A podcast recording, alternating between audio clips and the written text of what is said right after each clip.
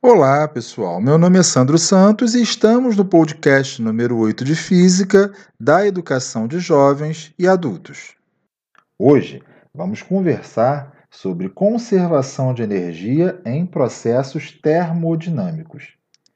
Princípio da termodinâmica. A termodinâmica estuda as relações entre o calor trocado e o trabalho realizado num processo físico que envolve uma massa de gás e o meio externo, ou seja, o meio ambiente.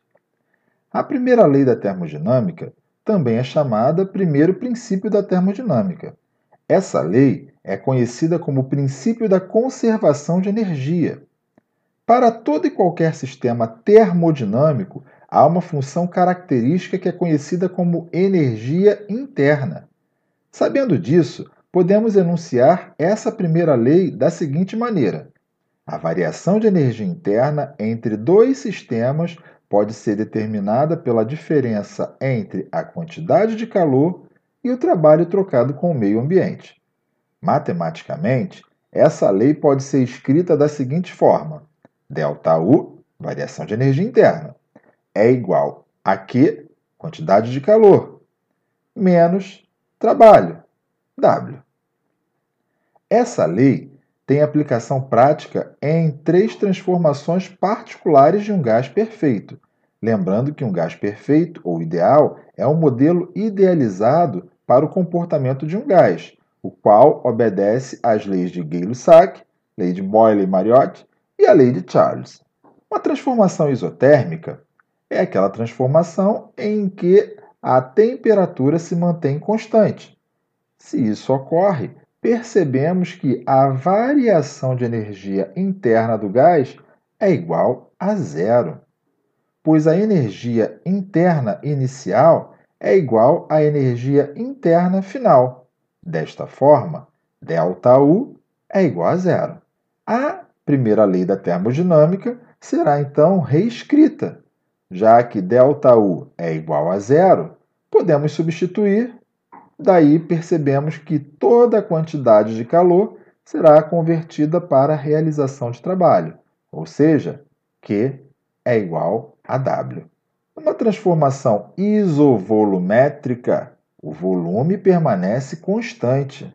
Se isso ocorre, percebemos que o trabalho não é realizado. O trabalho é igual a zero.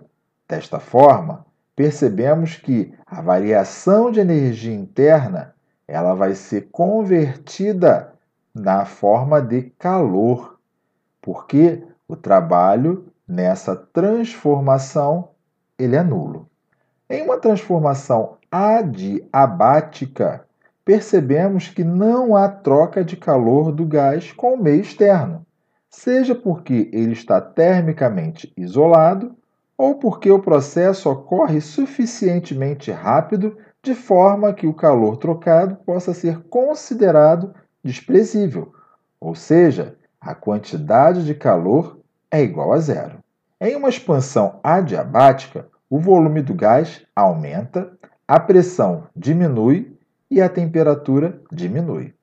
Já na compressão adiabática, ocorre que o volume diminui, a pressão e a temperatura aumentam e nessas transformações verificamos que Q é igual a zero, ou seja, ΔU vai ser igual a menos o trabalho.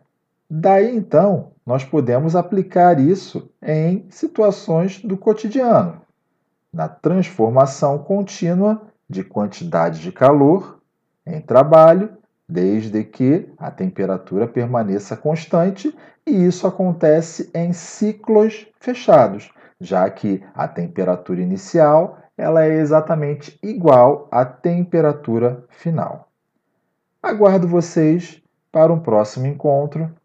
Até breve.